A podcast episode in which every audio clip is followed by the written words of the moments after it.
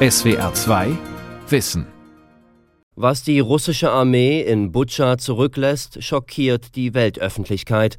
Bewohner der ukrainischen Kleinstadt und Journalisten berichten, hier haben vermutlich Kriegsverbrechen stattgefunden. Dort wurden nach dem Abzug der russischen Truppen hunderte Leichen gefunden, unter ihnen auch viele Zivilisten. Als im Netz erste Videos von Augenzeugen auftauchen, läuft Russlands Propagandaapparat schon auf Hochtouren.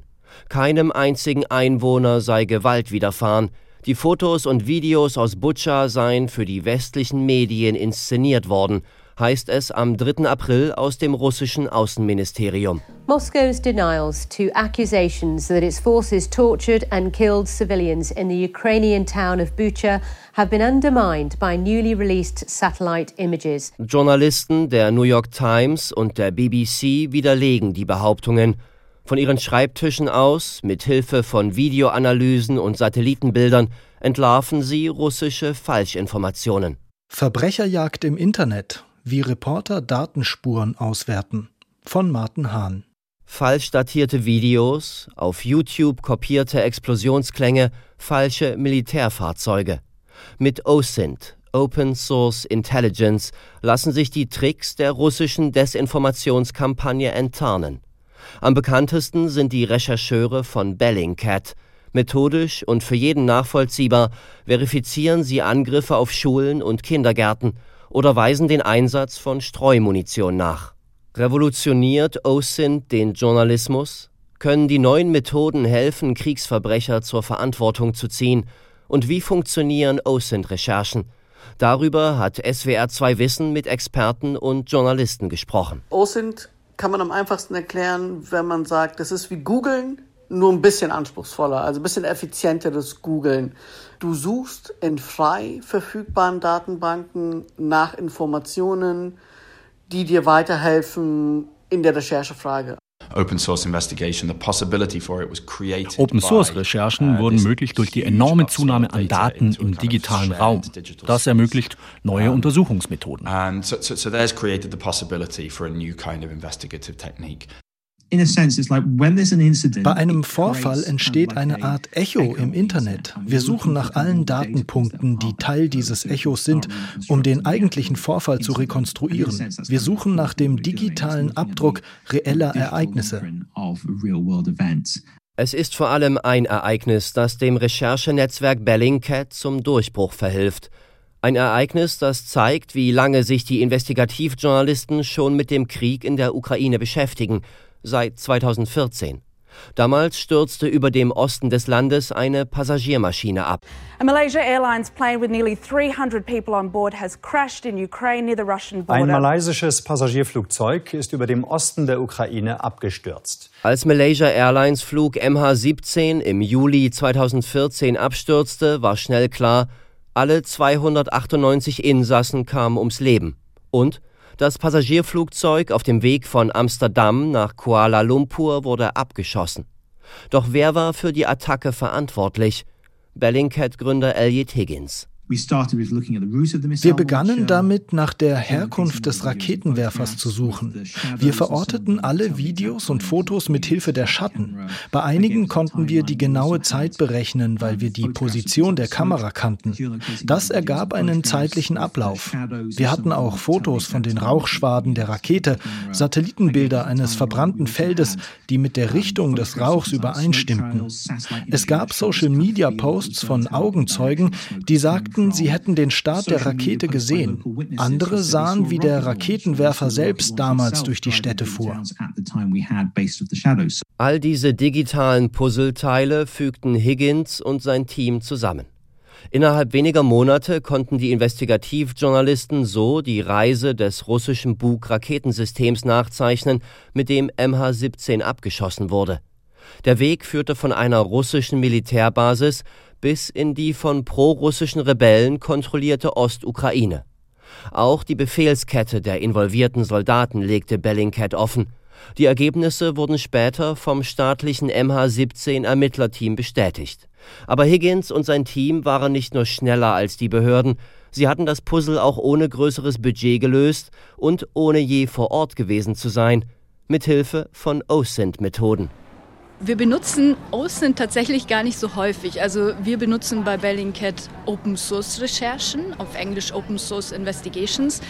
Und zwar deshalb, weil der Begriff OSINT aus dem Militärgeheimdienstbereich kommt und damit identifizieren wir uns nicht wirklich. Das ist Johanna Wild. Die Deutsche gehört zum 15-köpfigen festen Kern des Bellingcat-Teams. Als Treffpunkt hat sie eine Kaffeeterrasse in Amsterdam vorgeschlagen. Von Elliot Higgins in Großbritannien gegründet, ist Bellingcat heute eine Stiftung mit Sitz im niederländischen Den Haag.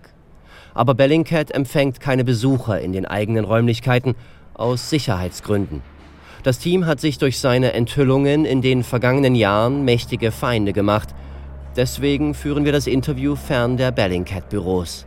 Im Moment recherchieren wir natürlich viel zum Krieg in der Ukraine und dort sammeln wir ganz viele Bilder und Videos zu den Vorgängen aus dem Konfliktgebiet und verifizieren diese Inhalte. Tauchen in den sozialen Medien beispielsweise Bilder zerstörter Wohngebäude auf, überprüft das Bellingcat-Team, ob die Aufnahmen auch wirklich am genannten Ort entstanden sind.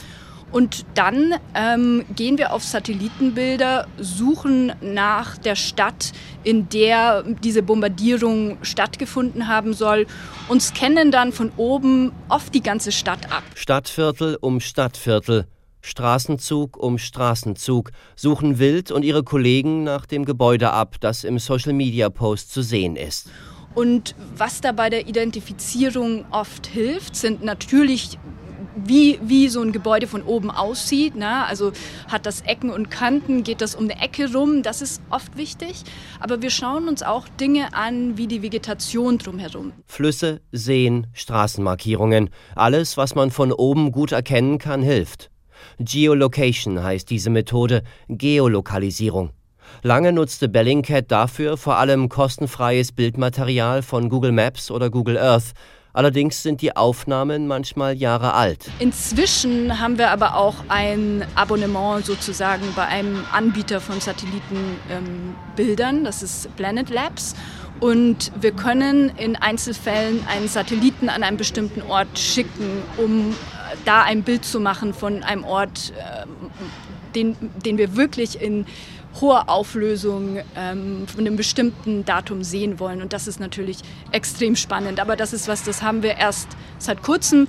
Und die meisten unserer Recherchen konzentrieren sich nach wie vor auf kostenlose, frei zugängliche Bilder. Bellingcat wird jedoch nicht nur in internationalen Konflikten aktiv. Auch Menschen recherchiert Bellingcat immer wieder hinterher. 2018 vergiftete der russische Geheimdienst GRU den ehemaligen Doppelagenten Sergei Skripal im britischen Salisbury. Bellingcat enttarnte die Attentäter innerhalb weniger Tage anhand von Fotos, Social-Media-Posts und mit Hilfe von öffentlich zugänglichen Datenbanken. Heutzutage hinterlassen wir sehr, sehr viele Spuren online und wir vergessen das oft auch nach fünf Jahren oder so. Also die meisten von uns haben irgendwelche alten Online-Accounts auf Social Media ähm, Netzwerken, die vielleicht nicht mehr so relevant sind. Und dort findet man oft sehr, sehr spannende alte Informationen über jemanden, Vorlieben, an welchen Orten er oder sie sich aufhält. Und das hilft extrem, ähm, Leuten hinterher zu recherchieren und herauszufinden, was sie machen, wo sie sind und vielleicht auch, wenn sie anonyme Accounts haben, welche echte Person hinter einem Account steht. Um den Skripal-Fall zu lösen, arbeiteten sich die Rechercheure auch durch Kfz-Register, Passagierdaten und geleakte Akten. Gelegentlich kauften sie diese Daten auf dem russischen Schwarzmarkt, eine Praxis namens Probiv. Ein traditionelles Medienhaus würde davor möglicherweise zurückschrecken, aber auch solche Quellen, die in Russland von Behörden genauso wie von Investigativjournalisten genutzt werden, zählen für Bellingcat zu öffentlichen Quellen. Schließlich könne jeder, wenn auch gegen Gebühr, auf diese Daten zugreifen, wie in einer Bibliothek, sagt Johanna Wild. Wichtig ist aber, dass wir wirklich nur auf die Online-Quellen schauen, die öffentlich zugänglich sind. Das heißt, wir hacken uns nicht irgendwo rein. Das denken Leute oft, aber das machen wir tatsächlich gar nicht, sondern wir sitzen wirklich hinter dem Computer und schauen, was finden wir, zu was haben wir Zugang und nutzen das für unsere Recherchen. Moskau, February 27th. 2015. Was walking along this bridge when his killers struck. Just before midnight, Russian politician Boris Nemtsov, a fierce critic of Vladimir Putin, is shot dead on a bridge in the shadow of the Kremlin. Im März 2022 enthüllte Bellingcat gemeinsam mit der BBC und dem russischen Online-Magazin The Insider neue Hintergründe zum Mord von Boris Nemtsov. Auch hierbei halfen gekaufte Informationen wie Reise- und Telefondaten. Die Untersuchung zeigte, der russische Politiker und Putin-Kritiker wurde bis zu seinem Tod monatelang von Agenten des russischen Geheimdienstes FSB beschattet. Nemtsov war 2015 in Moskau erschossen worden. Seven years later, we find new evidence that a Russian agent linked to a secret assassination squad was tracking Boris Nemtsov across the country in the last year of Nemtsov's life. Doch Bellingcat nimmt es nicht nur mit russischen Geheimdiensten auf. Das Netzwerk recherchiert genauso zu Polizeigewalt in den USA und auch die Erstürmung des Kapitols am 6. Januar 2021 in Washington untersuchten die OSINT-Experten. Als gewalttätige Demonstranten das US-Parlament stürmten, begannen Bellingcat und Open-Source-Spezialisten weltweit Videos und Bilder zu speichern, die online auftauchten. So entstand ein Bildarchiv, das später half, Täter und Opfer zu identifizieren. Solche Projekte wären mit herkömmlichen journalistischen Methoden kaum möglich. Doch Open-Source-Methoden haben auch ihre Grenzen, warnt Kai Laufen.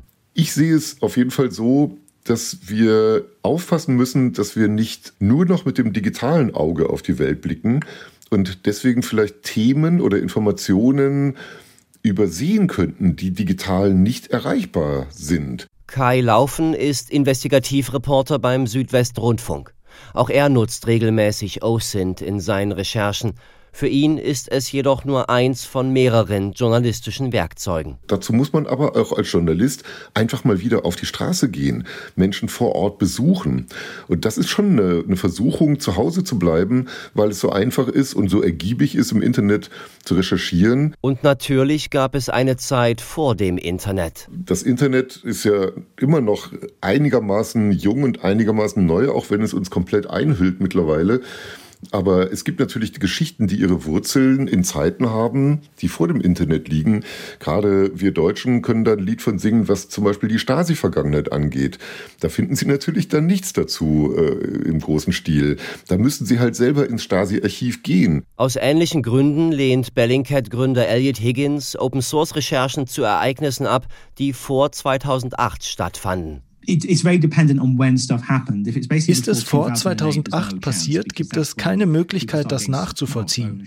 Denn erst ab diesem Jahr haben die Leute Smartphones gehabt und begonnen, ihr gesamtes Leben in den sozialen Medien zu teilen. Auch Satellitenbilder wurden danach erst verfügbarer. Und auch Higgins Kollegin Johanna Wild weiß, OSINT kann andere journalistische Methoden nicht ersetzen. Man kann alles recherchieren, was aus der Distanz möglich ist. Man kann aber natürlich nicht an die Geschichten von einzelnen Menschen dran mit dieser Art von Recherche. Persönliche Geschichten erzählen, Vertrauen aufbauen, bis jemand bereit ist zu sprechen, Augenzeugen interviewen, das ist nicht Teil von OSINT-Recherchen. All das überlassen wir tatsächlich auch den Journalistinnen und Journalisten, die da viel besser sind als wir. Und Open-Source-Recherchen werden das nie übernehmen können. Vor zehn Jahren hätten traditionelle Medienhäuser OSINT deswegen kaum ernst genommen, sagt Johanna Wild. Doch das hat sich geändert. Immer mehr traditionelle Medienhäuser stellen Journalisten mit OSINT-Erfahrung ein – die New York Times und die BBC haben mittlerweile spezielle Teams für Open-Source-Recherchen. In jüngster Zeit sei ein wahrer Hype um OSINT entstanden. Ich sehe immer mehr Leute, die in ihren Twitter-Biografien OSINT als Hashtag angeben, die ähm, unglaublich viel über OSINT schreiben, twittern und so weiter. Einer dieser Leute arbeitet beim Bayerischen Rundfunk. Ich heiße Hakan Tanriverdi, auf Türkisch Tanriverdi und arbeite beim Bayerischen Rundfunk, ARD und kümmere mich um das Thema IT und Cybersicherheit. Sometimes OSINT, sometimes Python steht auf Tanriverdis Twitter-Profil.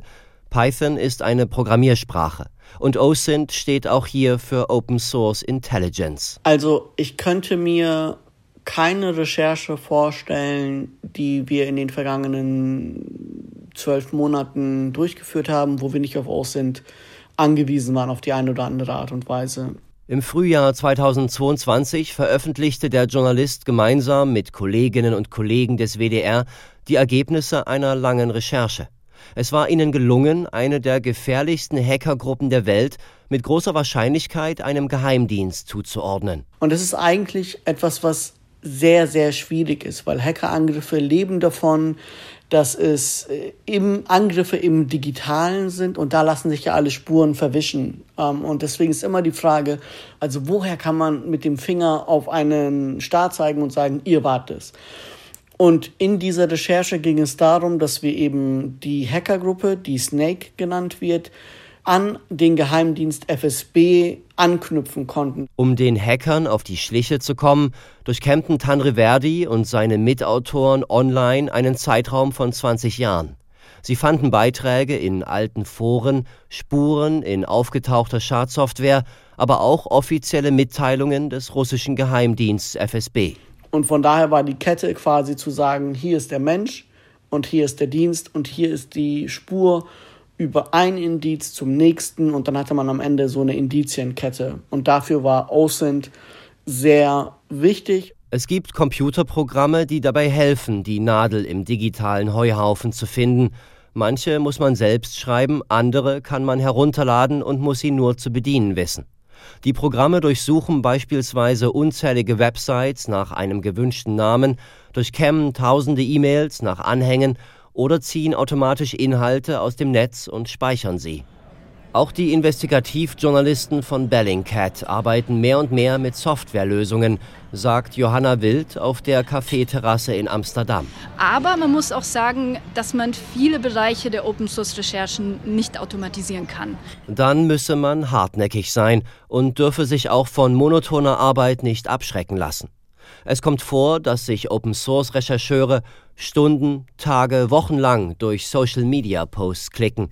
Das sei langweilig und überhaupt nicht glamourös, sagt Wild, und manchmal stecke man fest. Dann komme es vor allem auf eine Fähigkeit an. Kreativität ist sehr, sehr wichtig. Also bei Open-Source-Recherchen hat man eigentlich nicht eine Anleitung mit einer Checkliste, die man abhaken kann für jede Recherche. Das, das ist was, was sich ganz viele, die neu sind in dem Bereich und anfangen, Open-Source-Recherchen zu betreiben, wünschen.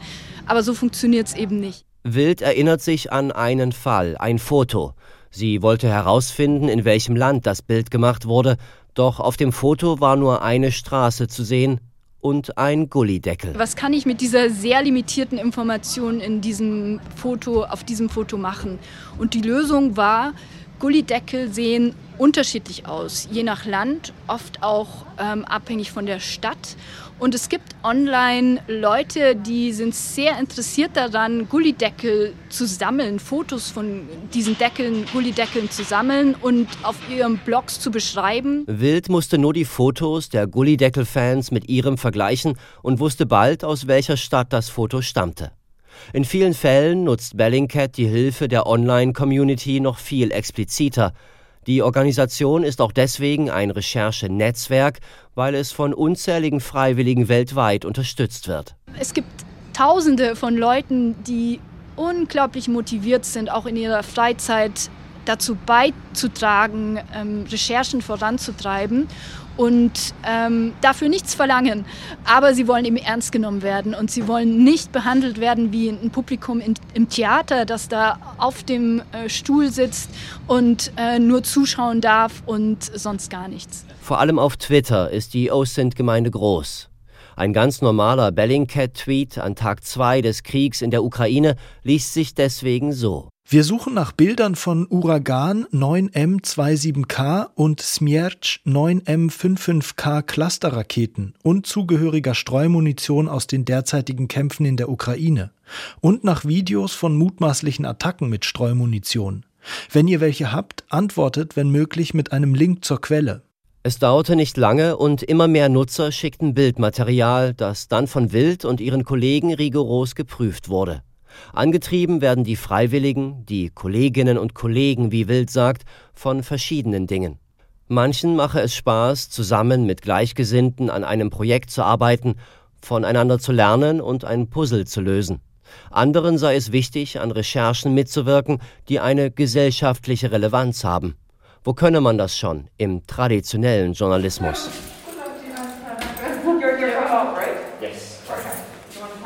Robert Trafford war mal ein traditioneller Journalist. Der Brite berichtete als freier Korrespondent aus Flüchtlingslagern in Griechenland und Frankreich. In, in, diesen Situationen fühlte ich mich immer wie die am wenigsten hilfreiche Person im Raum. Ich war der Typ im Hintergrund mit Stift und Notizbuch, während andere Leute Häuser bauten oder Menschen aus dem Wasser zogen.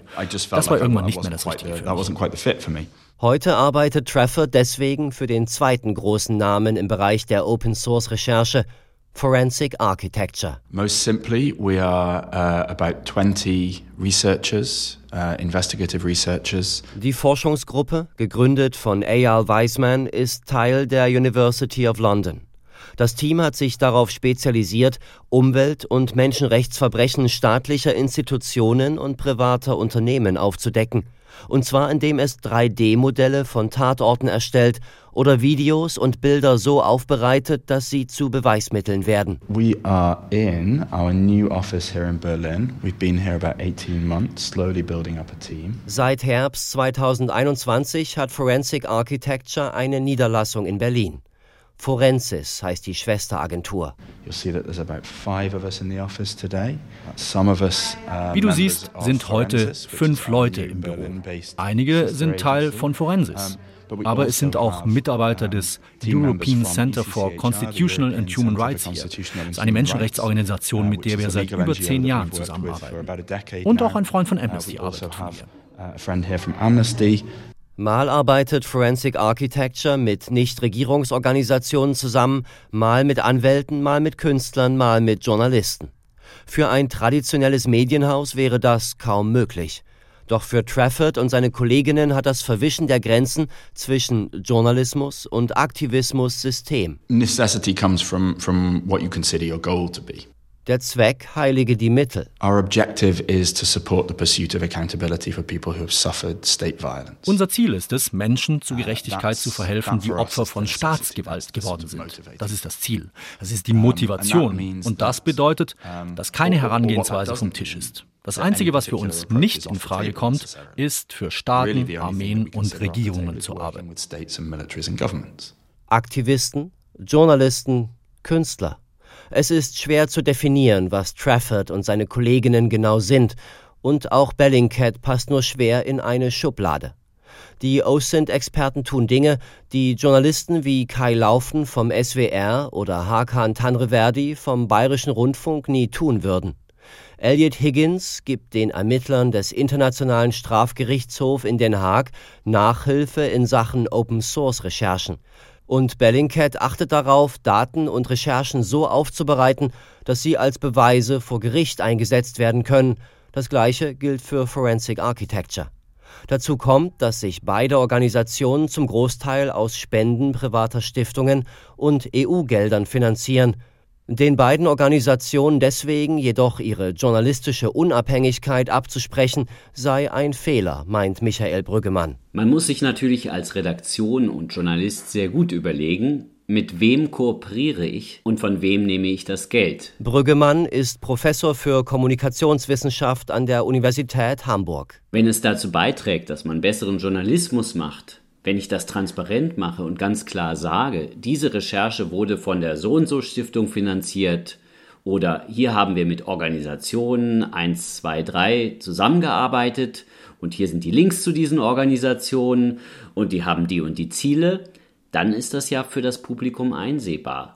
Und dann ist das aus meiner Sicht unproblematisch. Sowohl Forensic Architecture als auch Bellingcat nennen ihre Geldgeber auf ihren Websites. Das würde ich auch gerne von einem deutschen Medienunternehmen wissen, welche Anzeigeneinnahmen von welchen Kunden kommen.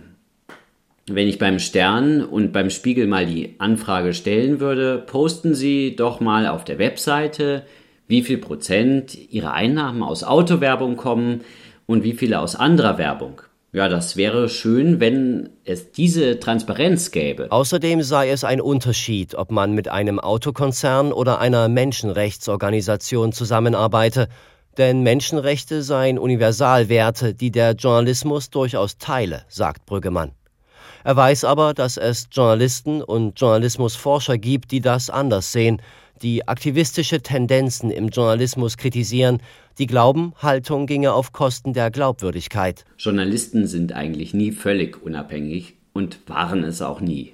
Man ist immer von Quellen abhängig. Politischer Journalismus ist immer sehr nah dran an der Politik und daran hat sich jetzt nichts geändert. Geändert haben sich andere Sachen. Informationen fließen schneller, globale Krisen sind komplexer und Meinungsbildung funktioniert digitaler. Die Komplexität der Dinge, zum Beispiel im Kriegsfall, die Vielstimmigkeit, die Fake News, die falschen Informationen, die in der Öffentlichkeit herumwabern. Vielleicht führt das dazu, dass nur Netzwerke mit Verbündeten aus verschiedenen Bereichen in der Lage sind, der Wahrheit nahezukommen. Journalistische Objektivität war schon immer eher hehres Ideal statt Realität. An ihre Stelle setzen Organisationen wie Bellingcat und Forensic Architecture nun Werte wie Transparenz, Idealismus und Rechenschaft. Objektivität spielt weiterhin eine Rolle, doch sie findet sich vielmehr in den Methoden der OSINT-Experten. Open-Source-Recherchen sind objektiv, weil sie für jeden nachvollziehbar sind. Gelegentlich präsentiert Forensic Architecture seine Recherchen auch in Form von Ausstellungen in Galerien. Das schafft mehr Aufmerksamkeit als ein kurzer Beitrag in einer Nachrichtensendung, sagt Robert Trafford.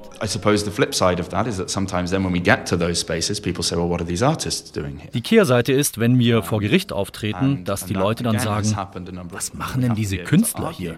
Das ist schon öfter passiert und darauf müssen wir reagieren. Das ist aber nicht schwer. Schließlich ist das ein Scheinargument. Wir sagen dann einfach, schau dir unsere Ergebnisse an und sag uns, was daran falsch ist.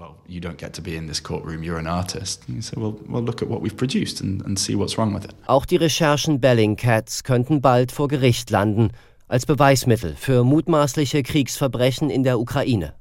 Der Chefankläger des Internationalen Strafgerichtshofs hat im März Ermittlungen in der Ukraine eingeleitet Bellingcat-Gründer Elliot Higgins sagte daraufhin in der britischen Presse, man arbeite schon mit anderen Organisationen zusammen, um Beweise zu sichern, die vor Gericht akzeptiert würden. Es ist nicht klar, ob es jemals zu einem Verfahren kommt. Die Mühlen der internationalen Justiz malen langsam. Aber sollte Wladimir Putin irgendwann in Den Haag vor Gericht stehen, könnten es OSINT-Recherchen sein, die ihn überführen. SWR 2 Wissen. Verbrecherjagd im Internet. Autor und Sprecher Martin Hahn. Redaktion Lukas Meyer-Blankenburg. SWR 2 Wissen. Manuskripte und weiterführende Informationen zu unserem Podcast und den einzelnen Folgen gibt es unter swr2wissen.de.